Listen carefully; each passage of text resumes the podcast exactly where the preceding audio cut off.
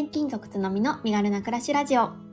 この番組は副業ができるスキルシェアアプリを運営する私が働き方だけでなく暮らしや子育てについてももっと身軽に心地よく暮らせる人を増やしたいという思いで毎日配信しています。毎朝6時に配信しているので気軽にフォローやコメントをしていただけるととっても嬉しいです。おはようございます。えー、6月23日金曜日です。皆様いかがお過ごしでしょうかえ今日は昨日の放送でも告知した通りゲストを、えー、お迎えしております。えー、こいちゃんのごちゃ混ぜラジオのこいちゃんです。こいちゃん、こんにちは。おはようございます。ございます。いや、初めてのちょっとね、コラボ収録っていうことで、ちょっと、私はとっても緊張してるんですけれども、よろしくお願いします。お願いします。で今日は、えー、こいちゃんとちょっとね、子育てに関する、えー、対談をね、メインにしていきたいなって思っています。で、前編を、はい、あの、私のチャンネルで約30分間。で、後編をこいちゃんの、えー、チャンネルの方で、えー、お話をさせていただく予定です。はい。はい。じゃあ、えっ、ー、と、こいちゃん、まず、あの、私のチャンネルなので自己紹介をお願いしてもよろしいですか？はい。えっ、と、皆さん、こんにちは。あ、これ、あ、朝か、おはようございます。あの、こいちゃんのごちゃ混ぜラジオというチャンネルで、えー、こちらのスタンド FM で配信をしています、えー、こいちゃんです。一応、なんとなく肩書きで30代なぜなぜ主婦と今はつけさせていただいております。そうですね、と、て、つのみさんとの共通点で言うと、私はあの、移住っていう切り口で今まで住まいをこう変えてきていて、はい、あの、ええっと、つのみさんは転勤っていう形でちょっとこうまあ、違うんですけど、まあ、慣れない土地での子育てについて感じてきたことや異文化理解について発信をしております。はい。はい、ありがとうございます。なんか、あの、そうなんですよね。こいちゃんは今、えー、青森の方ですよね。うん、で、えーともともとは関西の方に、えーと、ルーツがあるけれども、うんうん、まあ、だいぶ違いますよね、青森って。ね、全然違います、本当に。そうですよねそれこそ東北は結構異文化ですね。そうですよね。で、あの、実はこれ、あの、私、こいちゃんのチャンネルでコメントさせていただいたことあると思うんですけど、ちょうど私の妹がまさに青森の方に嫁いだんですよね。うんうん。で、まあ、その妹から、こう、いろいろね、こう、青森のこととか、で、青森の中でもいろいろな、まあ、地域性あると思うんですけど、いろいろね、こう聞いて、まあ、だいぶ、私は、あの、出身新潟なんですけど、同じ、こう、うん、なんていうんですか、上の方、東北。でも、だいぶ違うっていうことに、結構ね、あの、妹の話からも衝撃を受けていました。え、それは新潟と青森も全然違うっていうことですか、うん、違いますね。あ、へえ、やっぱりそうなんだ。なんか、うん、青森県は多分広い、面積が広いから、うんうん、県内でもやっぱり地域によって本当に人柄とか違ってて。そうですよね。新潟もそうかもしれないですね。それで言うと。うん、確かにそうですね。新潟も割とこう、あのー上、あの、何ですか、北、北と南に長い県なので、割と違う地域性がある県とは言われているんですけれども、なんだろうな、結構ね、妹のいる地域は割と閉鎖的な地域みたいで、なんかそれこそ妹は、あの、ずっと新潟にいて、で、初めて青森の方に暮らしているわけなんですけど、まあ、割とこう、そうですね、その、うーん、まあちょっと言い方が正しいかわからないんですけど、まあ排他的まで言わなくても、どちらかというと結構こう、うんと、内向的な方が多いので、結構まあ苦労はしているかなっていうような印象なんですよね。ああ、そうなんですね。ま、街中なんですかね？うん。あ、街、いや、結構田舎の方みたいああ、じゃあね、より一層、ちょっとその土地独特の文化がありそうですね。うん、なんか全然津波さん、津波さんが今住んでいるところは、えっと、岡山県の中で、割と街中ですか？そうですね。もうめちゃくちゃ街中ですね。今、住んでるところは本当にあの、あありがたいことにって言ったらわかんないんですけど、結構便利なところに、まあ、たまたま転勤になったので、うん、今はね、あの街中に暮らしてます。あ、やなんかねたまたまなんですけど、私それこそ母の実家も岡山で。そうなんですか？そうなんですよ。だから毎年岡山にあのおじいちゃん家に行ってあの海の家をやってておじいちゃんがええ あのお手伝いとかしてました夏休みは。そうなんですね。すごい共通点結構ありますね。そうなんですよでお弟も大学が岡山であ、そもうなんだ。ええ何年もずっと岡山でねそうなんですね。生活してました。はい。なるほど。だから結構岡山にはゆかりがあるんゆですよ。かりありますね。なるほど、なるほど。私はね、全くゆかりもなくて。もう最初転勤で岡山って言われた時、え、どこ？ってなりましたからね。あ、なんか日本地図をだ広げるところからだったみたいなお話されてましたよね。そうなんですよね。もうそのぐらいだったんですけど。うん、でもまあなんとかね、うん、いい場所で。気候、ね、気候が割と、ね、晴れの国っていうぐらいだから。そう、そうなんですよね。おっしゃる通りいやですよ。いいな、岡山。でもね、またすぐね、なんかどっか行くかもしれないので。あ、そうですね。全国転勤でしたっけ？そうですね。で、全国転勤ですね。まあ、上は北海道で、南は、あ、沖縄はないんですけど、熊本かな？うん、うーん。ありま。す。じゃあもしかしたら東北にいつか。可能性全然ありますね。いやー、それはそれで嬉しいですね。本当に。でもそうやって、じゃあ慣れない土地でお互いに。うん、子育てをね、そうそうしてるっていうところで、まあちょっとね、今日話していきたいなって思ってるんですけど、はい。私、まあ今回、まあこいちゃんと、まあね、ぜひちょっとお話ししたいなって思ったきっかけが、まあね、うん最近の放送で、あの、まあこいちゃんが、まあちょっとね、あの、最近子育てがしんどくなってきてるっておっしゃってたじゃないですか。うんうん。うん、なんかね、もうそれが最初、えっ、と、確か、えっ、と、展望テラスで今の気持ちを語るみたいな回だったと思うんですけど、あ、はい。こちらを聞いて結構衝撃的だったんですよね。そうですよね。うん、え？っと思って、あの、というのも、あの、結構こいちゃんは最初の方の、うん、回かな、えー私の発信の源はこれだの回で、うん。あの、まあ、なんで今ね、あの、こういうスタンド FM で発信をされてるかっていう、あの、なんとなくのこう、うん、理由みたいなのをお話しされていたと思うんですけれども、うんまあ、その中で、まあ、子育てが楽しいっていうことを伝えたいんだっていうね、ことをおっしゃっていたと思うんですよね。はい。なんで、まあ、それがすっごいなんかこう、脳裏の中に私、印象を焼き付いていて、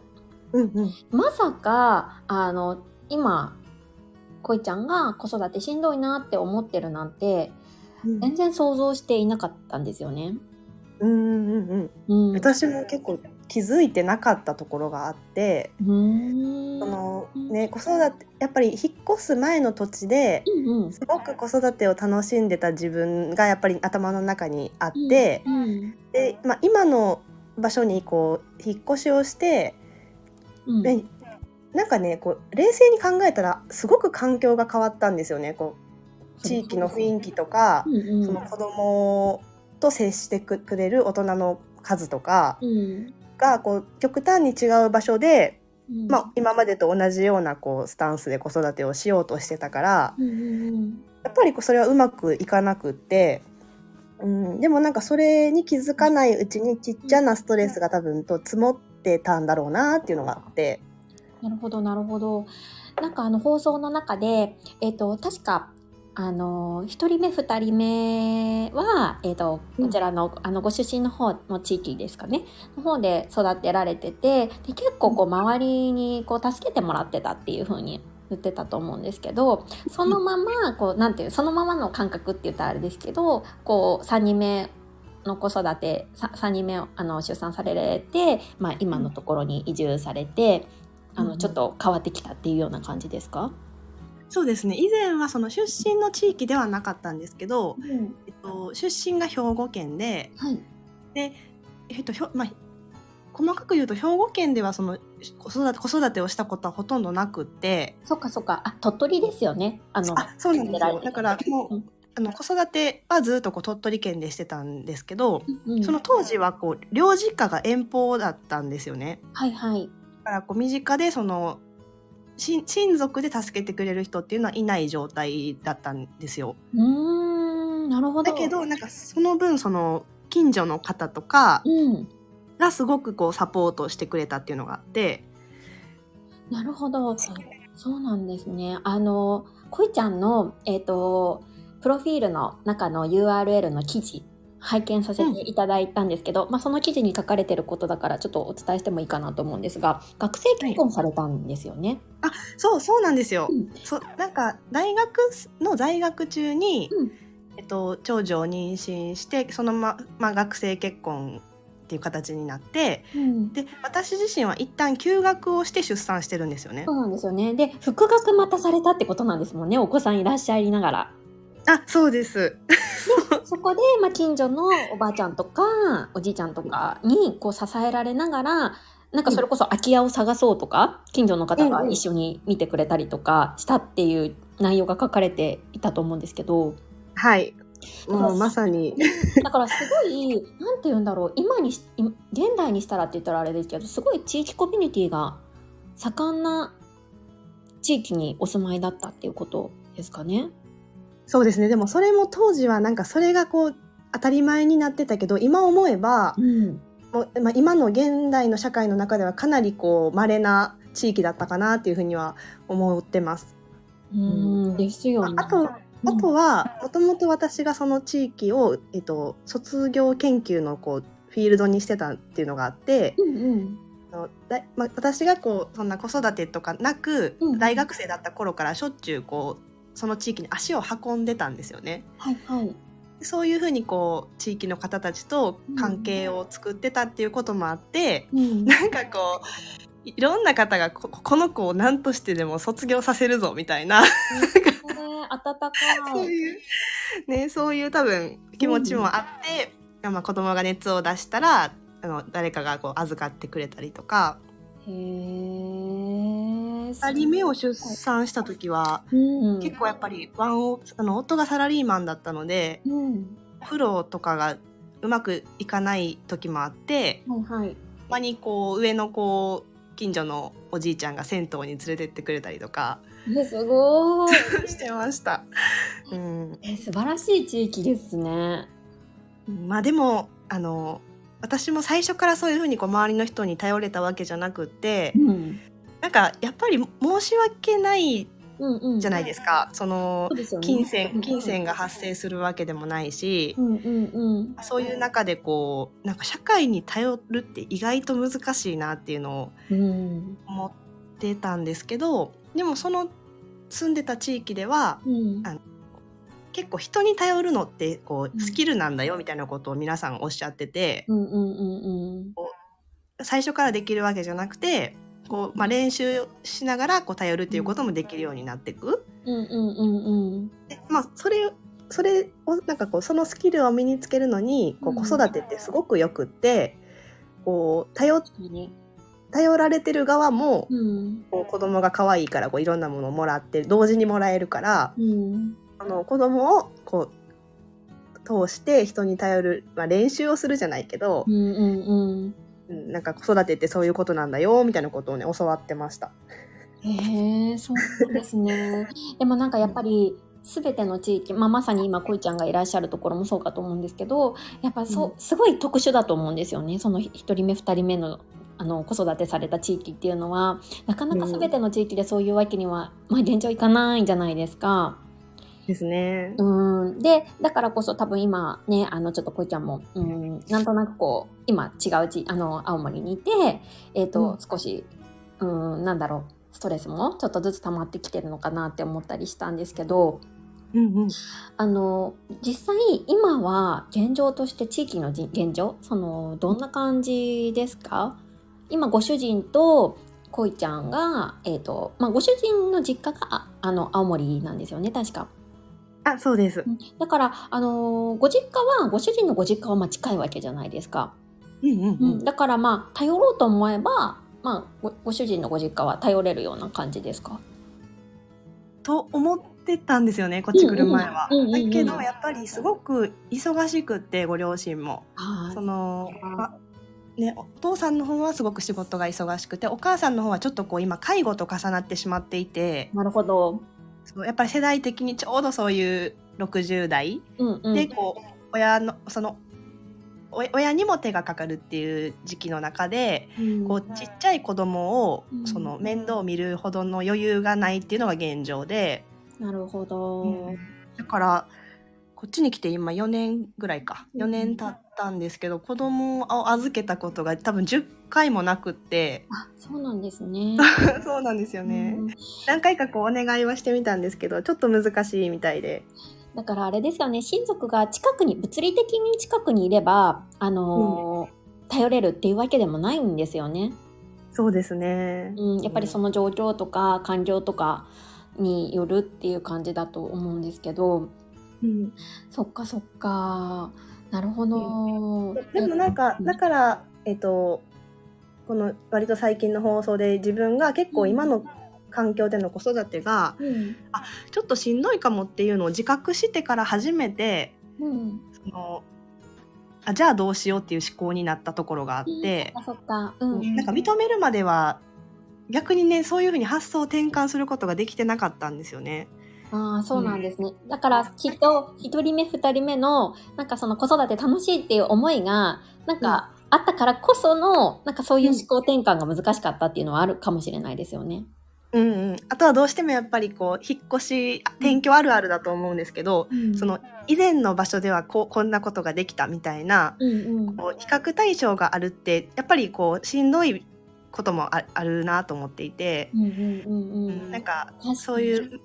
ね、前のこそ前の環境ではできたことができないっていうのはこう。ここがスタートだったらないストストレスというか、ね、もうやっぱりあるなっていうのを感じてますね。うんそれはありますね、きっと。なんかつ、のみさんもだそうですよね以前の土地から子育てをされてて、うん、ですもんね。そうですね。ただ私の場合は、もう第一子の頃から、なんかもう結構ハードモードな子育てだったんですよね。あ実は。うん。で、なんかあの、まあ、こいちゃんの放送の中でお聞きしたのは、結構、一人目、二人目よりも、三人目のか子が結構、なんて言うんだろう、睡眠に関してとか手がかかるっておっしゃってたじゃないですか。あもう本当に本当に寝なくて。そうなんですよね。だから、3人目の子が1人目だったら結構しんどかったかもみたいな感じでおっしゃってたと思うんですけど、私はそのパターンで、1人目がもう結構ハードに寝なくて、うん、で、2人目がめちゃくちゃ寝る子だったんですよ。ああ2人目そうでした本当に。なんで、もう結構1人目からもう、あ、子育てとはこんなに辛いものなんだっていうのをうん実感したんですよね。あれですよね旦那さんも割とこうハードワーカーで、そうなんですよ。夫うんも朝もう6時、7時には出て行って、でもう東京の方にいた頃は、そうだな、9時、10時ぐらいに帰んなないとこん帰ってこないので、もうもう本当にワンオペ育児を、まあ、週5日やりきるうん。みたいな感じで、まあ、もちろん両親もにもほぼた頼れず、うん。えっ、と、そうですね、夫の両親のお家は、まあそこまで遠くはないんですけど、でもやっぱりまあお忙しいっていうのもあるし、ね、あの、まあそんなにね、あの、今日も来て明日も来てっていうわけにもいかないので、うんうん基本的には一人でやるっていうことだったから、その最初の子の時から、もう子育てとは辛いものなのかも、みたいなのが結構刷り込まれていたから、うんじゃあどうしようみたいな思考が割と初期の頃からあったかなって思います。あーそうなんかそういう辛いなと思ってうん。そのそそっちにこう思考転換されてからのご経験が多分つのみさんはすごくたくさんあるんだなっていうのを放送からすごい感じてて、本当ですか？そう。いや放送開始された頃からこうちょこちょこ聞かせていただいていつも面白いなとは思ってたんですけど、で、も今回そのあちょっと私今の状況からうん何かこうやり方を変えないとって思ってから改めてその初期のつのみさんの放送を聞くとはい。なんかねより一層響くというか なんかそうあの参考にしたい部分がいっぱい以前聞いた時とはまたちょっと違う視点で聞けてます今。あ、ありがとうございます。そう、なんかやっぱり、んこれもちょっと前の放送でお話ししたことなんですけど、あの、なんだろう、その、辛いって思った時っていうのは、別にネガティブな感情だけでは、まあもちろんネガティブな感情もあるとは思うんですけど、うんと、うん。事象としてはネガティブな事象っていうわけではないかなって私は思っていて、なんかそれがあるからこそ、じゃあなんかどうしようとか、なんかこう、自分の生活スタイルを見直す、うん、きっかけになれたりとか、うん。なんかこう改善点がないかなとか、それこそパートナーシップを考えるとか、なんか今のね、自分自身の生活をなんか見直す機会になるんじゃないかなって思うんですよね。うんうんうん、なんかそういう風にこうちょっと捉えられるとしんどいっていうのをなんかこう口にしちゃいけないとかなんかこう、なんて言うんですかねこうそんな弱音を吐いちゃいけないっていうものを少しそういうようなねこう思いをちょっと軽くしてくれるんじゃないかなとも思ったり、うん。うん。いうん、しています。や、本当にね、その通りだと思います。なんか、今のつのみさんのその、まあ、後半でもね、具体、細かく聞かせていただこうとは思ってるんですけど、うんこう、やっぱり、紆余曲折があって、今、ある程度その、つのみさんのご家庭のスタイルが、まあ、確確率というか、はい。まあ、まだこれから変わるかもしれないけど、うん。ここに落ち着いてるって感じなんですかね。そうですね。本当にまさにおっしゃる通りで結構もう最初はもう辛くて辛くてもうしんどくてもう本当にもう投げ出せるもんだったらもううん投げ出したいみたいな気持ちまでいったことがあってでうん。夫にももう本当た手伝ってくれないっていうかその今のね私をサポートしてくれないんだったらもう仕事辞めてもいいよぐらいまで言ったこともあったりしたぐらいうん。結構荒れてた時期があったんですよ。いや、でもすっごい気持ちわかります。うん。私、割と最近それがありました。本当ですか？なんかやっぱりどうしても、うんうんその、うん、結婚するときに、うん。その、学生結婚だったとはいえ、その結もうなんだろう、籍を入れる前に、うん。こう、いつか青森に帰りたいけど、だいそこはこう、どうかっていうやりとりがあって、はいはい。なんか、そこで、あの、そこはこう、了了承っていうか、こう、あの、そういう、そのつもりで、まあ、家族になろうって話をうん、したつもりではいたけど、うん、やっぱりこいざ青森に来てちょっと辛い局面になった時に、うん、その私があ今青森にいる理由っていうのが、うん、こう自分の選択ではなくて、うんうん、その夫の地元だっていうところを結局突き詰めると。はいはい、そうですよね。なんかうん、そうなってしまうとこう今ここにいる理由がこう他人に依存してるというか、なんかその状況が、うん、まあ、ちょっと良くないなっていうのはこう4年間の間で何度も感じていて。うん、なんか、ね、今日はそのそこについてはお話しできないけど私がこう去年から自分で子どもたちの遊び場のイベントを始めたのはああ、そこにつながるんだ。そうですねここにいる理由をちゃんと自分で持ちたいっていうのがあって、うん、あ、めちゃくちゃ今つながりました。なんかへもう本当にうん、率直な話、うん、こう夫の地元だからっていう理由でいるとはい。あの夫婦がすごくこうけ険険悪になる時もやっぱあるじゃないですかあり。ますあります。うんうん険悪な時に、うんもう私なんでここにいるんだろうってなっちゃってうんうん、そうですよね。そうんうん。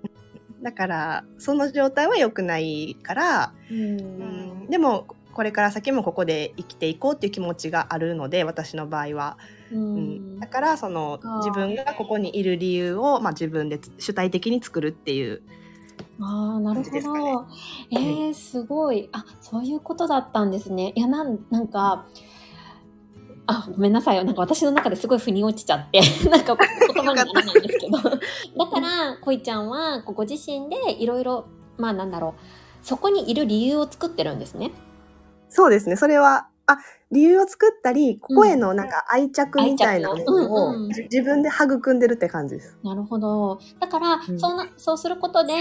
なんかもう、この場所じゃなくて違う場所で子育てしたいって思ったとしても、いやいや、ここには私が作り上げたこういう愛すべき地域があるからっていう、あの、思いを自分にこう、残してあげたいというか。ねまあ、そこまで全然まだお何もできてないんですけど でもそういうふうに、まあ、言えるようになんかなったらいいなというかなんかそういうふうにするって決めたって感じです。そうなんですね、はい、すごい。だからあれですよね。ごめんなさい。ちょっと戻るとなんかその、うん、こいちゃんはその子育てしんどいっていうことをあまりそこまで自覚してなかったっていうふうにおっしゃってはいますけど、でもなんかそうやって動かれてたってことは、まあ、何らかその何て言うんだろうこううんちょっとうまく言えないな。こう自分自身でうんちょっと待ってくださいね。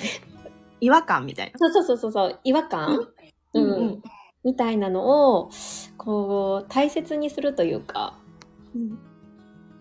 ちょっとごめんなさい。なんかうまく表現できないや。いやいや、なんかでも多分あの、わかんない、合ってるかわからないけど、本当にそういうこう、私のチャンネルの話じゃないけど、こう、やっぱモヤモヤする気持ちをずっと抱えてたんだと思います。うんうん、そうですよね。うんうんうん。だから、あの、気づいてはいなかったけど、なんかこう抱えていて、うんなんかそれをなんかこう着実に水面下でって言ったら分かんないですけどこうご自身の中で何とかしてこう前に進もうとこうされていたのかなっていうふうに思いました。そうだから、なんかこう私と重なる部分があるとするならばなんか私自身はそのまあ辛いって思った時にこう、まあ、一応こう試行錯誤しながらこうなんとなくこう自分の今のねこうスタイルっていうのを確立してきたわけなんですけどだからこいちゃん自身もきっとそんな感じでこう、今試行錯誤の途中なんでしょうね。そうですねもう始まったばかりって感じです。うん、なるほどそっかそっか。つのみさんが前半あ前半というか初期の放送でもこうずっとちっちゃなチャレンジとかね、うん、なんかそういうのを大切にされてるってお話をされてて、うん、私もあの、まあ、今青森が4年目っていう話はしてるんですけど最初はこう、まあ、子供の友達をまあ家で預かるみたいなちっちゃいことをしてたんですよね。うん、でもなんかそういうのをこうすればするほど、今いる地域の方々っていうのはこう子供を人にちょっと預けたりすることに慣れてないというか、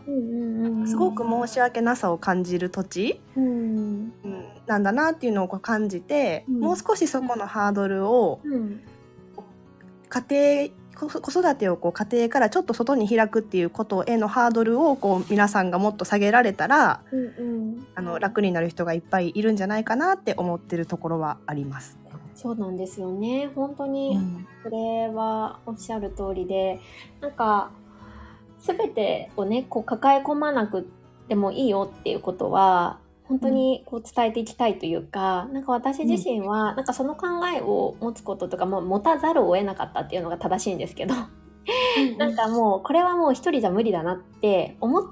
て、もうこれ以上自分自身だけでやろうとしてたら、多分子供たちにとっても良くないって思ったんですよね。うんうんうん、うん、だからこう外に開いて自分から開いていったんですけど、まあ、その手段として私は、まあ、いろいろサービスを使うとかだったりすることだったんですけどそれがね、うん、もう少しこう認識が広がるというか、うん、となんかみんなでねこう楽になれるんじゃないかなって。いや本当にその考え方とかがねちょっと変わるだけで、うん、何かに頼って子育てをするっていうことへのその罪悪感みたいなところをもうちょっとこう取り除けたら、ね、そういう方が増えたらこう、ね、楽になるんじゃないかなっていうのがありますね。そうですね。ただなんかあれですよね。さっきの話もちょこっと出てきましたけど、そのなんだろうこう無償でおうんと無償でお願いするってなんか逆に結構ハードル高くないですか、うんうん、いやそうですね。うん。うん。なんかそこの兼ね合いがすごい難しいなと思って。うん。だから多分やっぱり私がその以前住んでた土地はすごく特殊だったっていうのは思っていて、うんうん、最近そのかなり数日前にあのえっ、ー、と稽古の心が丸くなるラジオの恵子さんが、うん、あのペイフォワードっていう聞きました聞きました聞きましたか？その誰かにこうもらった恩をまた別の人に返すっていう、うんうん、その考え方がすごい根付いてる土地が以前の土地だったので、はい、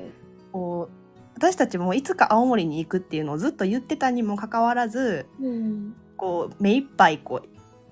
与えてくれたからそれをもう青森でこう誰かに還元するんだよっていうようなね、うん、ことをよく言われてたんですよね。うん、それが今の自分の、まあ、原動力にもなってるかもしれないです。そういうところもあるんですね。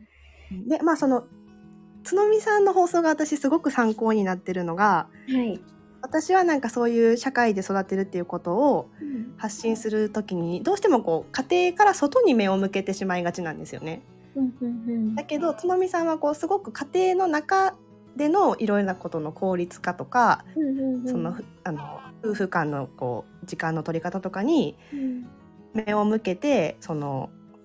その上で社会に頼るっていうことをされてるのでうんなんかそのあたりをね後半で深掘りさせていただけたらなっていうふうに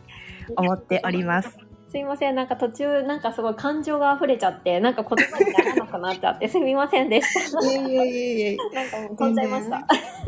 やでもなんか私も自分のことがいろいろ振り返れて。ありがとうございます。じゃあちょっとこれから後半で、あの、こいちゃんの、はいえー放送でいろいろまたお話できればなと思いますので、よろしくお願いします。はい、よろしくお願いします。あはい、じゃあこいちゃんありがとうございました。りがとうございました。失礼します。はい。皆様いかがでしたでしょうか、えー前編は以上になりまして、えー後編は、えーこの放送の概要欄に、えリンクを貼らせていただきましたので、ぜひ後編も続けてお楽しみください。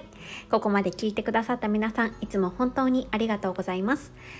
今日も素敵な一日をお過ごしください。それではまた明日。